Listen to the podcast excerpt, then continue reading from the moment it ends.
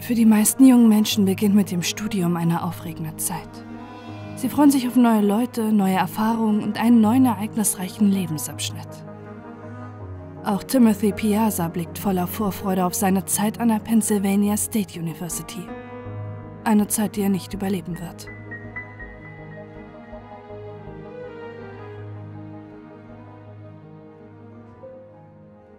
Timothy Piazza wird 1997 in der kleinen Gemeinde Readington in New Jersey geboren. Es ist eine ruhige Wohngegend mit vielen Pferdefarmen und gepflegten Häusern. Seine Eltern James und Evelyn, die beide in der Buchhaltung arbeiten, wollen ihm und seinem älteren Bruder Mike eine behütete Kindheit ermöglichen. Timothy interessiert sich für Sport, spielt Fußball und wird als lustiger Teenager beschrieben. Auch wenn er manchmal sozial etwas unbeholfen ist, was seine Freunde allerdings liebenswert finden. Nachdem er einen starken Wachstumsschub hatte, nannten ihn seine Freunde den sanften Riesen, der in der Highschool die Rolle des Beschützers für andere einnimmt. Er engagiert sich in mehreren Schulprogrammen und trainiert benachteiligte Kinder und Jugendliche. Schon als Teenager ist sein Streben danach, sich für andere einzusetzen und stark zu machen, groß. Deshalb hat Timothy früh einen Berufswunsch. Er will Ingenieurswesen studieren, um Prothesen für Kinder zu entwickeln. Dafür arbeitet er hart in der Schule für einen guten Abschluss, um in den Fußstapfen seines Bruders zu treten und an der Penn State University in Pennsylvania zu studieren. In einem Brief aus der High School an sein späteres Ich schreibt er Wünsche nieder, bei denen er sich erhofft, dass sie sich in den nächsten Jahren erfüllen. Ein guter Abschluss, Glück finden, ein gutes College besuchen, das Leben genießen und Mädchen.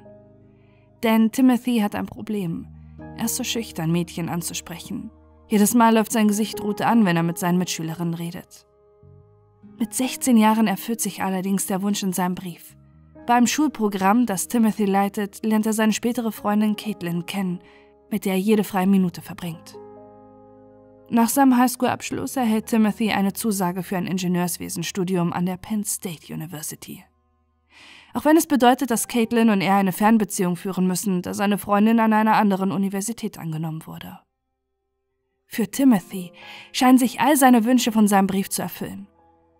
Doch noch etwas schreibt er seinem zukünftigen Ich. Ich hoffe, du bist in der Zukunft nicht mehr so traurig und wir haben unsere Depression bekämpft. Am 2. Februar 2017 ist Timothy Piazza mittlerweile im zweiten Studienjahr und der 19-Jährige besucht an diesem Abend eine Feier im Studentenwohnheim der Burschenschaft Beta Theta Pi. Burschen- und Schwesternschaften gehören in den Universitäten der USA zum Alltag auf dem Campus. Auch wenn diese bereits in der Vergangenheit oft in die Kritik geraten sind. Timothys Eltern und seine Freundin wissen nicht, warum der 19-Jährige Kontakt zu einer Burschenschaft gesucht hat. Sie vermuten, dass der Grund zum einen darin liegt, dass Timothy schüchtern ist und so versucht hat, besseren Anschluss zu finden. Doch Timothy ist nicht naiv. Sein Bruder Mike ist sich sicher, dass er sich über Beta Theta Pi informiert und von den zahlreichen Skandalen der Burschenschaft gelesen hat. Mike Piazza sagt dazu in einem Interview, ich hatte ihm geraten, vorsichtig zu sein. Ich wusste, dass die Burschenschaft etwas war, was nicht unbedingt zu ihm passte, also machte ich mir Sorgen.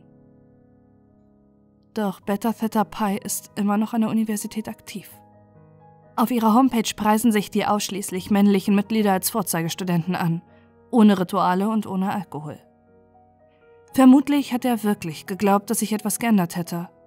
Aber das ist ein Trugschluss. Seine Eltern und seine Freundin sind sich allerdings sicher, dass Timothy nicht wegen der ausschweifenden Partys Kontakt zu den Mitgliedern gesucht hat. Er ist kein Partygänger und er trinkt keinen Alkohol, da er aufgrund seiner Depression Medikamente nehmen muss.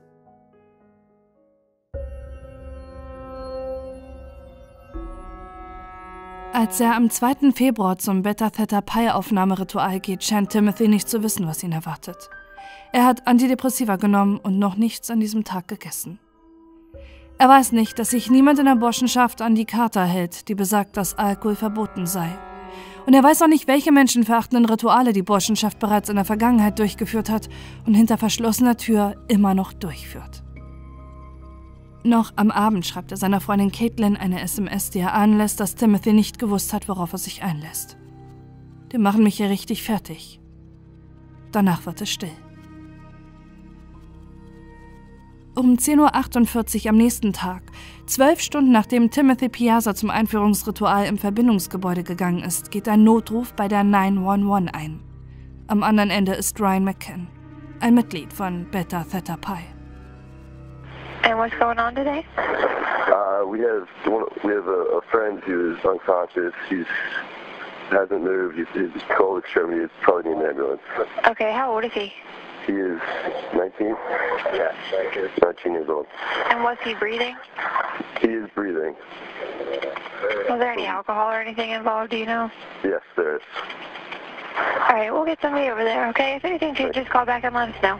Thank you very much for that. You're welcome. Bye-bye. Der Verletzte ist Timothy Piazza. Doch wie schlecht der Zustand des 19-Jährigen wirklich ist, verschweigt Ryan am Telefon.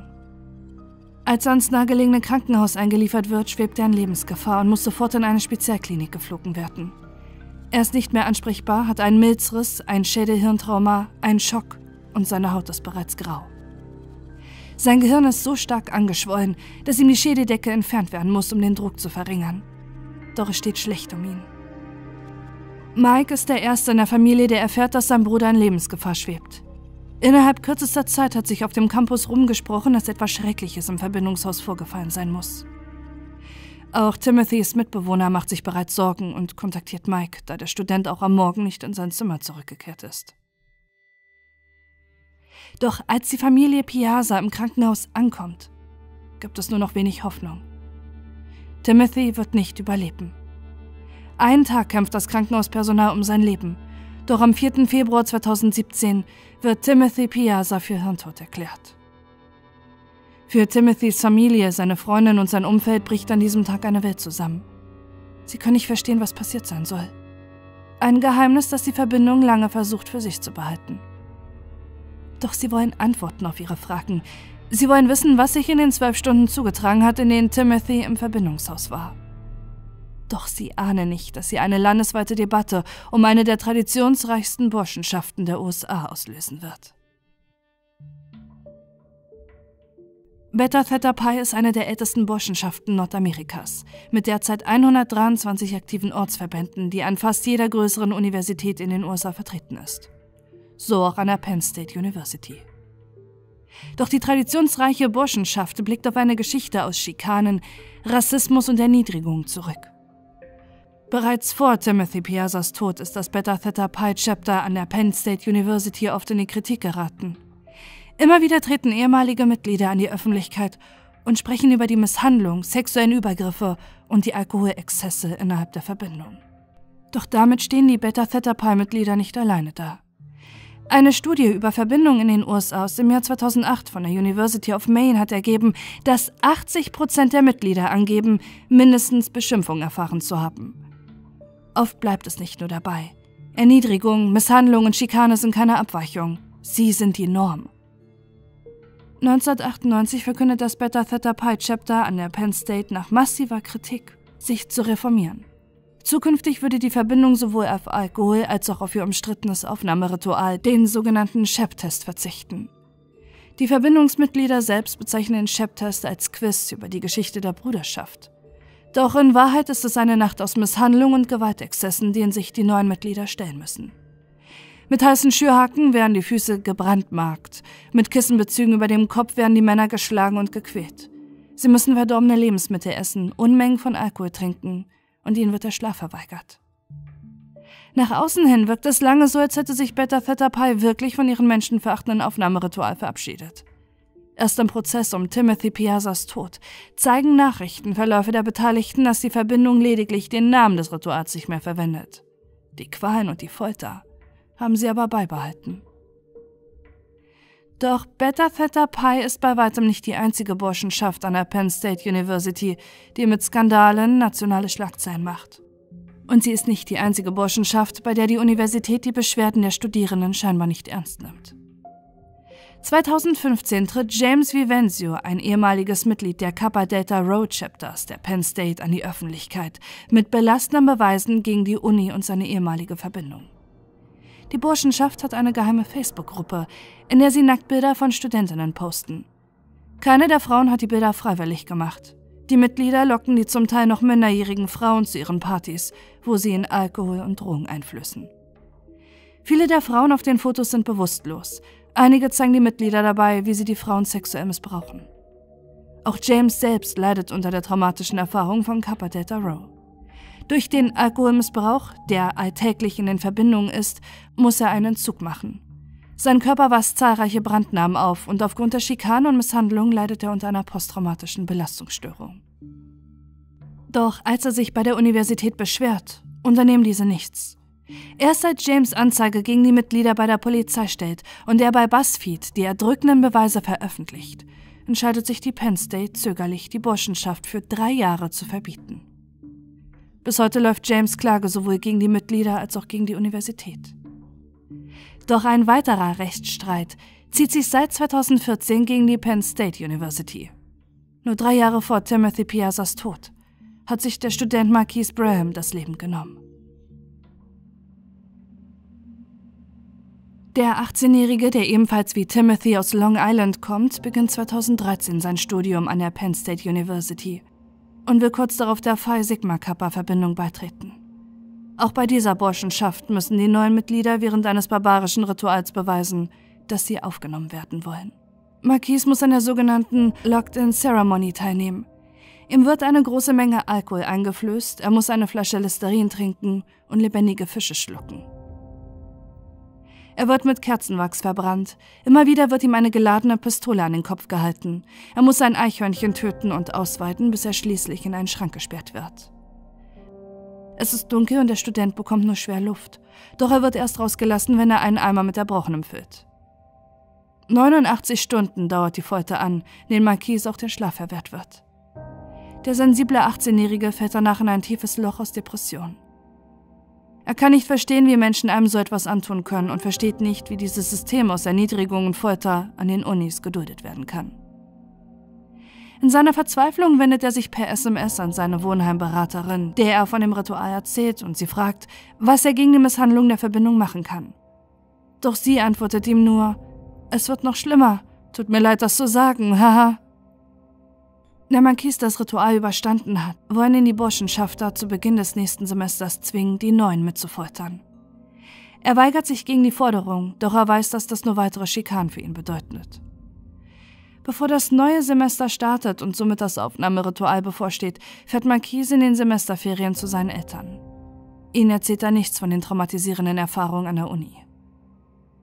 Einen Tag bevor er zurück zur Uni kehren soll, geht er mit seiner Mutter in New York City Mittagessen in einem Hotelrestaurant. Er entschuldigt sich kurz beim Essen. Seine Mutter denkt sich nichts dabei und glaubt, dass ihr Sohn nur kurz zur Toilette muss. Sie weiß nicht, dass es das letzte Mal ist, dass sie ihren Sohn sehen wird. Marquise Braham geht aufs Dach des zehnstöckigen Hotels und springt in den Tod. Zunächst wirkt der Tod von Marquise wie der tragische Suizid eines Jugendlichen, doch das ändert sich, als seine Eltern Rich und May Braham die verzweifelten Nachrichten und Notizen ihres Sohnes entdecken.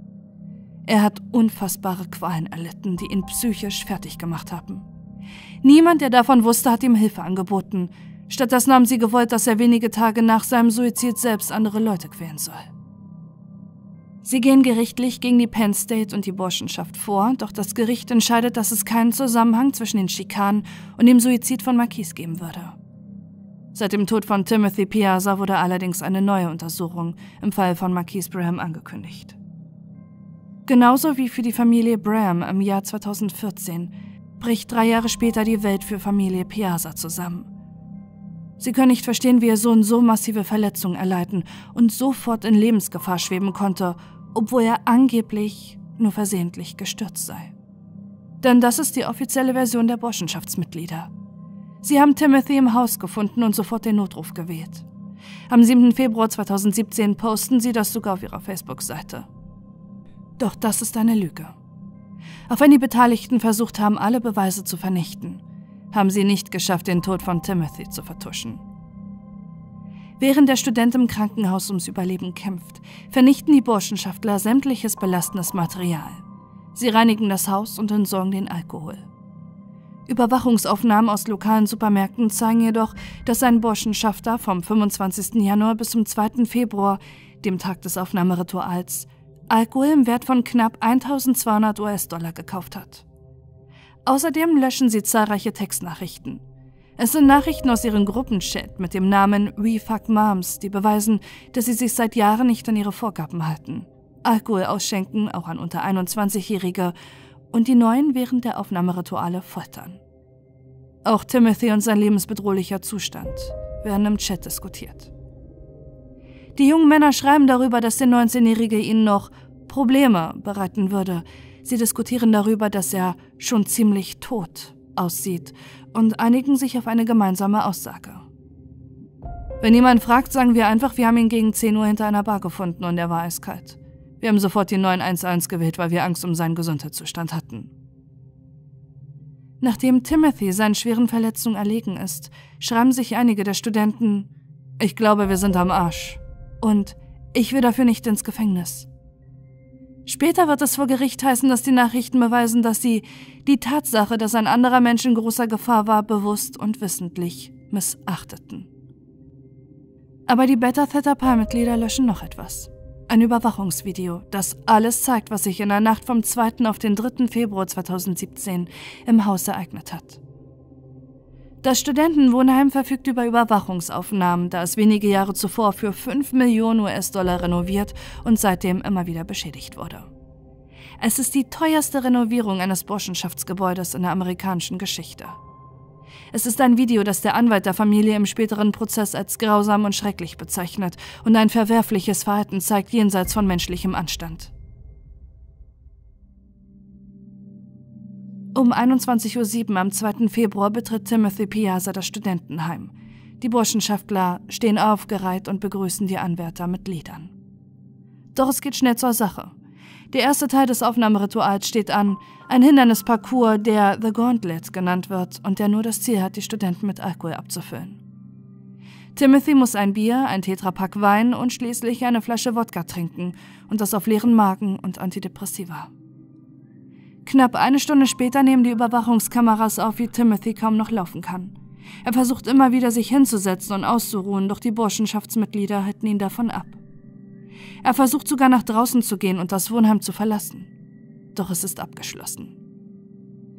Danach taumelt Timothy weiter durch das Studentenwohnheim, möglicherweise auf der Suche nach einem anderen Ausgang.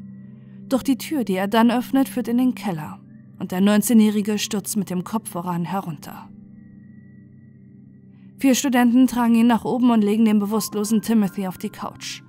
Sie schlagen ihn mit Fäusten und einem Schuh ins Gesicht und kippen Bier über ihn, aber er kommt nicht zu Bewusstsein. Doch einen Krankenwagen rufen sie nicht. Der Gerichtsmediziner, der Timothys Leichnam untersucht hat, sagt später vor Gericht aus, dass der 19-Jährige noch leben könnte, hätten sie zu diesem Zeitpunkt die einzig richtige und vernünftige Entscheidung getroffen, Hilfe zu holen. Einer der Männer legt Timothy auf die Seite, Sie setzen ihm einen Rucksack mit Büchern auf, damit er auf der Seite liegen bleibt, und andere Mitglieder setzen sich auf seine Beine. Die Staatsanwaltschaft sagt zu den Szenen später im Gericht, dass die jungen Männer Timothy so ruppig behandeln, als wäre er eine Stoffpuppe. Dabei ist der 19-Jährige schwer verletzt, hat innere Blutung und schwere Kopfverletzung.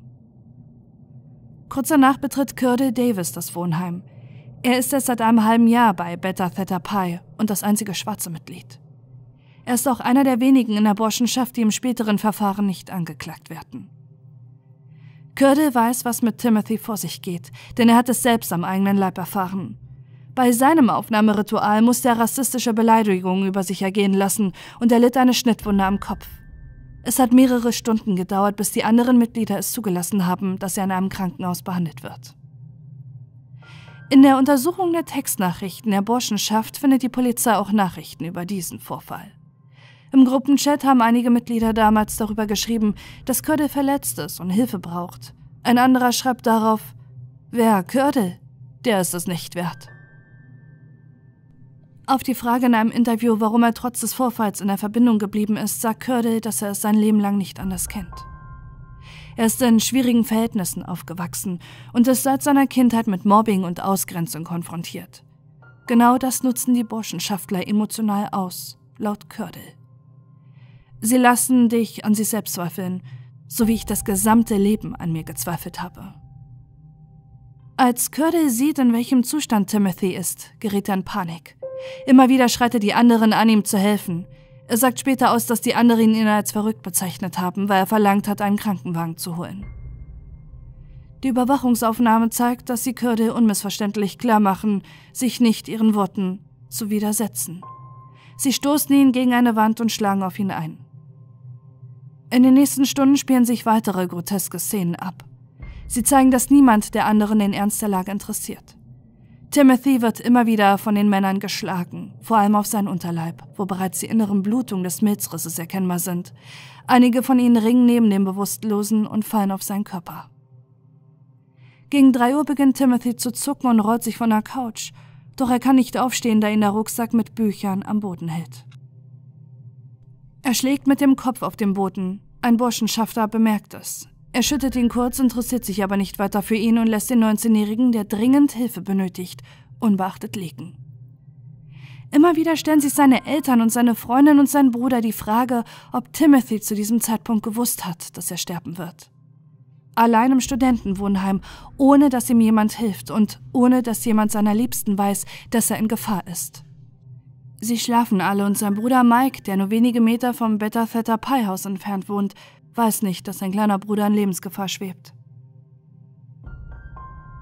Um 3.49 Uhr kommt Timothy immer wieder kurz zu Bewusstsein.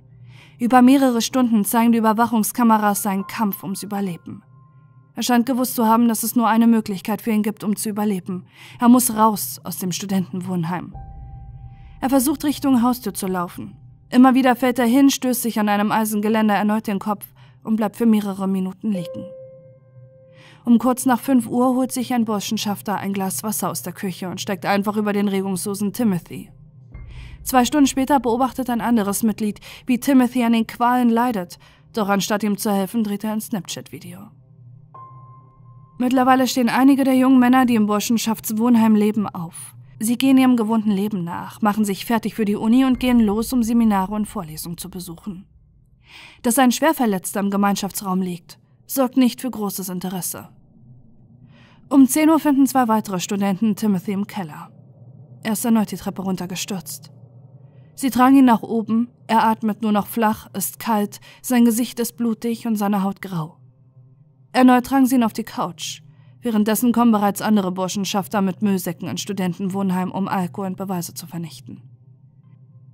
Sie versuchen Timothy anzuziehen, doch seine Gelenke sind verkrampft Währenddessen googeln sie auf ihren Handys kalte Extremitäten bei Betrunkenen, kalte Füße, kalte Hände und alkoholverfärbte Haut.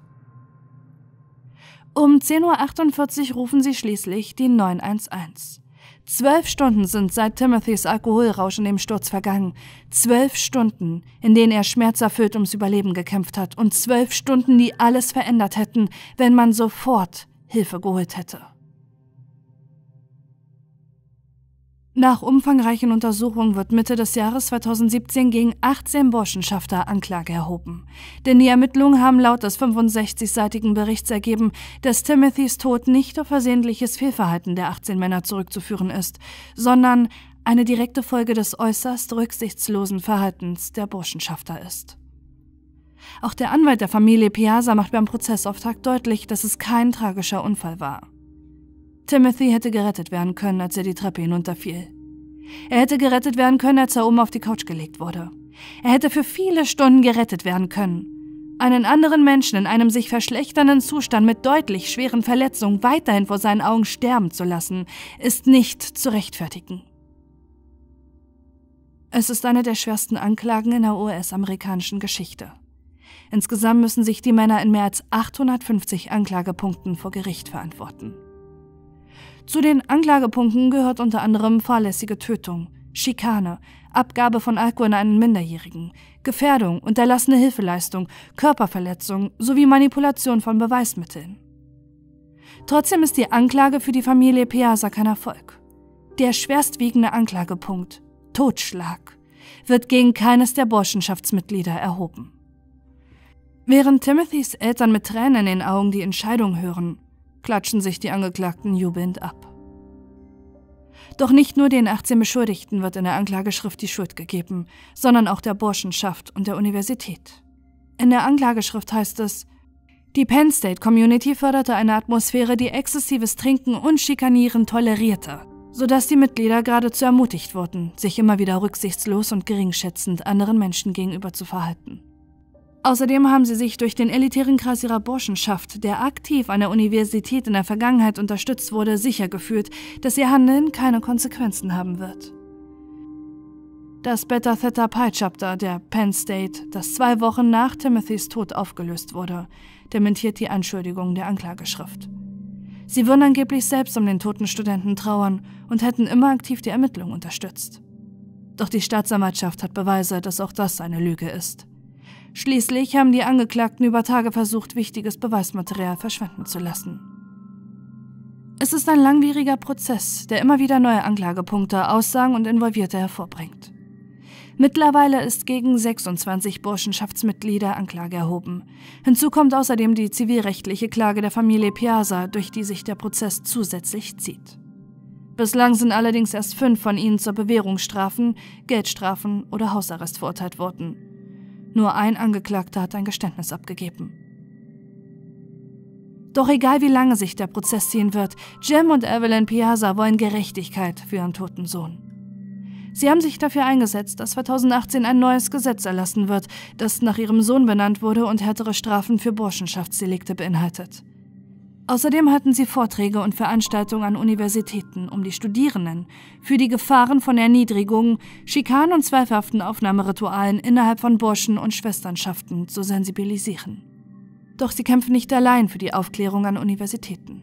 Auch Rich und May Braham, die Eltern des toten Marquis, halten zusammen mit ihnen Vorträge. Genauso wie Stephen und Ray Ann Groover. Sie haben das gleiche Schicksal erlitten wie die Familien Piazza und Braham. Auch ihr Sohn Max starb 2017 bei einem Aufnahmeritual einer Burschenschaft an der Louisiana State University. Ihm wurde so viel Alkohol eingeflößt, dass er ohnmächtig wurde. Anstatt Hilfe zu holen, ließen ihn die Burschenschaft da fünf Stunden allein. Und er starb.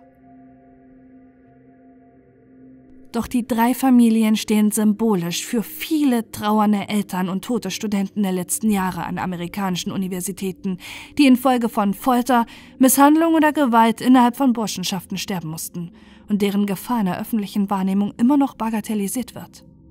Allein in den letzten acht Jahren gab es über 60 Todesfälle in Verbindung mit Burschenschaften. Jim Piazza sagt dazu in einem Interview, keine Eltern sollten sich jemals die Sorgen machen, ihr Kind aufs College zu schicken, wo ihr Leben oder ihr Wohlergehen gefährdet sind, nur um einer Verbindung beizutreten.